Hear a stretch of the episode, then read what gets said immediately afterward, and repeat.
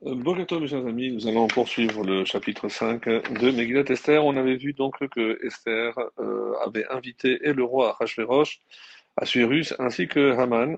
Et évidemment, il y avait plusieurs raisons pour lesquelles euh, Esther a agi de la sorte. En particulier, n'oubliez pas que euh, Haman vouait une haine particulière à Esther depuis qu'elle est devenue reine et euh, alors que lui ayant conseillé de tuer Vashti, c'était évidemment pour laisser la place à sa fille. Et depuis ce jour-là, donc il avait alimenté une certaine haine et jalousie à l'égard d'Esther, pas par le fait qu'elle était juive, puisque ce n'est pas encore connu, elle n'avait jamais révélé à qui que ce soit euh, son origine, malgré toutes les tentatives du roi. Et c'est une euh, des raisons pour lesquelles le roi avait accepté, parce qu'il a dit, je vais te euh, révéler enfin d'où je viens, etc. Donc c'était euh, une raison supplémentaire d'accepter. Le, pour le premier festin, on voit qu'il est dit que au festin qu'elle avait préparé, mais elle n'avait pas terminé son jeûne, puisque c'était le troisième jour, et donc elle, elle n'a pas mangé, elle n'a pas bu. Le verset 6 jusqu'à 8 dit Le roi dit à Esther pendant le festin Quelle est ta demande? Elle te sera accordée. Quelle est ta requête? Quand ce serait la moitié du royaume, cela sera fait. Esther prit la parole et dit Ma demande et ma requête, les voici.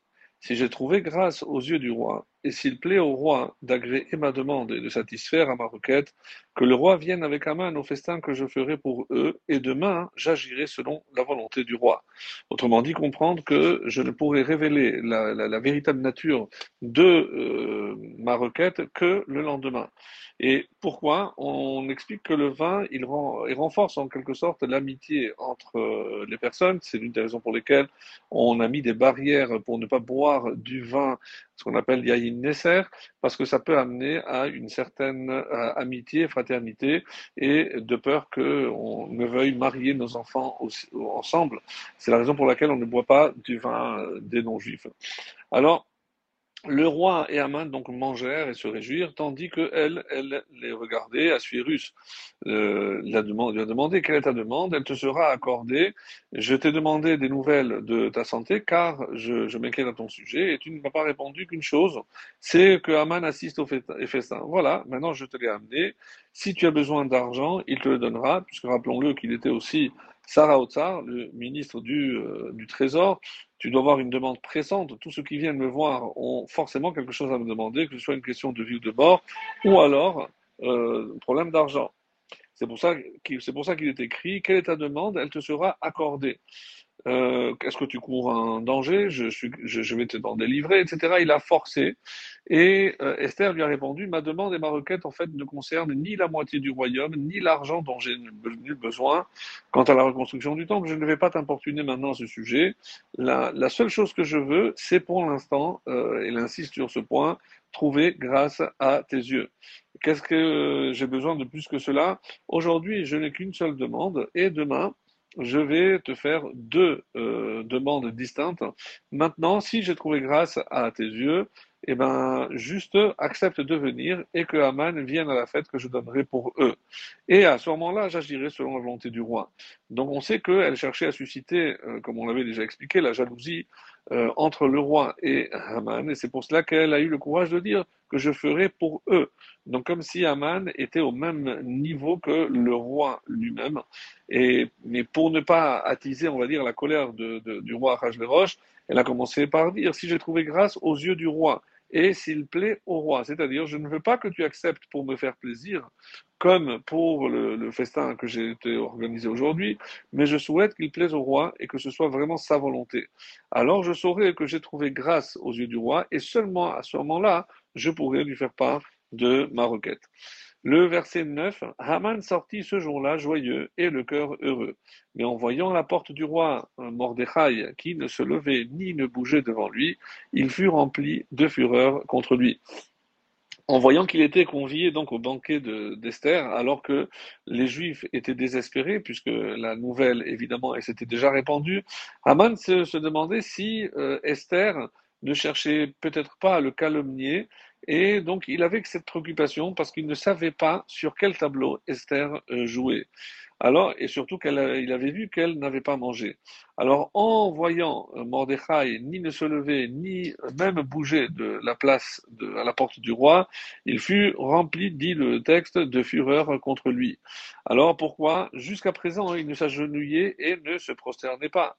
Mais il ne me euh, offensait pas, il ne m'outrageait pas comme ça, comme il le fait maintenant Est-ce qu'il a commencé à soupçonner peut-être que Esther était de connivence avec lui et c'est ce qui a semé le doute en lui Alors, euh, en voyant Mordechai étudier euh, avec les enfants, tous assis dans un complexe, un Sanhedrin que Esther leur avait fait construire. là, il a donc, il fut rempli de fureur. Mais ce jour-là, rajoute le texte, fut son seul jour de joie, car le lendemain, on va voir que plutôt l'angoisse.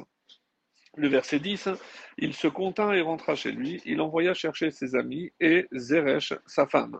Donc, comme il était en pleine incertitude, Mordechai, est-ce qu'il se comportait parce qu'il se savait soutenu par Esther? Est-ce que Esther allait intervenir pour faire annuler le décret? Donc, il y avait énormément de, de, doutes. Et on dit que le roi avait 365 conseillers, un pour chaque jour de l'année, et il les fit tous venir, mais le meilleur conseil fut celui euh, que lui donna Zeresh, sa femme. Et c'est ce que dit le texte par la suite. Il leur raconta la splendeur de sa richesse, le grand nombre de ses fils, toute la grandeur que le roi lui avait donnée, et qu'il l'avait élevé au-dessus des seigneurs et des serviteurs royaux. Il ajouta Esther la reine m'a fait venir, elle n'a fait venir, pardon, avec le roi au festin qu'elle avait préparé, personne d'autre que moi. Demain encore, c'est moi qui suis invité avec le roi, mais tout cela est sans intérêt pour moi tant que je vois Mordechai, le juif, assis à la porte du roi. Donc Aman a pensé qu'on pouvait lui rétorquer qu'il n'était peut-être pas temps de réfléchir, de prendre de conseils, et on verra le moment prévu pour euh, l'extermination des juifs. À ce moment-là, il pourrait être confronté vraiment à euh, Mordechai. Il leur dit, la joie ne pénètre pas mon cœur et cela ne me vaut rien parce que j'ai trop de colère vis-à-vis -vis, et voilà pourquoi il n'arrivait pas à se réjouir entièrement. Et donc, euh, si elle, a dit donc euh, sa femme que qu'elle n'invitait personne d'autre en dehors de moi, pardon, Esther avait dit parce que j'étais l'ami du roi. S'il avait eu l'intention de faire annuler le décret, elle aurait fait venir Mordechai si c'était pour prendre sa défense et non pas moi. Et c'est pour ça que le dernier verset dit sa femme Zeresh lui dit, ainsi que tous ses amis, que l'on fasse un gibet haut de 50 coudées, et demain matin, demande au roi qu'on y pende Mordechai, n'attend pas la fin, on va dire, de, du décret. Puis, va joyeusement au festin avec lui, le conseil plut à Aman, et il fit le gibet. Évidemment, ce n'est pas par la sorcellerie qu'on pourra tuer Mordechai, il le savait, parce que Mordechai connaît tous les moyens pour neutraliser. Il faut faire en sorte qu'il ne pose pas le pied sur terre. Et c'est pour cela que euh, parce que là, la sorcellerie ne fonctionne pas, et c'est pour ça donc qu'il voulait le mettre en, hauteur. Et certains disent d'où il a eu cette potence. On dit qu'il a détruit le toit même de sa maison pour justement accomplir son dessein de de, pendre euh, Haman. On dit que tous les arbres présentèrent une bonne raison de refuser. À la fin, c'est le génie du roncier qui a dit le monde n'a pas besoin d'épines. Il vaut donc mieux pendre l'épine à l'épine. Et pendant qu'Aman montrait comment Mordechai se répandait, il y a eu une voix céleste qui a dit Cette potence te conviendra parfaitement. Elle t'attend depuis que le roncier fut créé lors des six jours de la création du monde. Et on verra donc comment ce sera Mordechai qui sortira vainqueur de cet échange.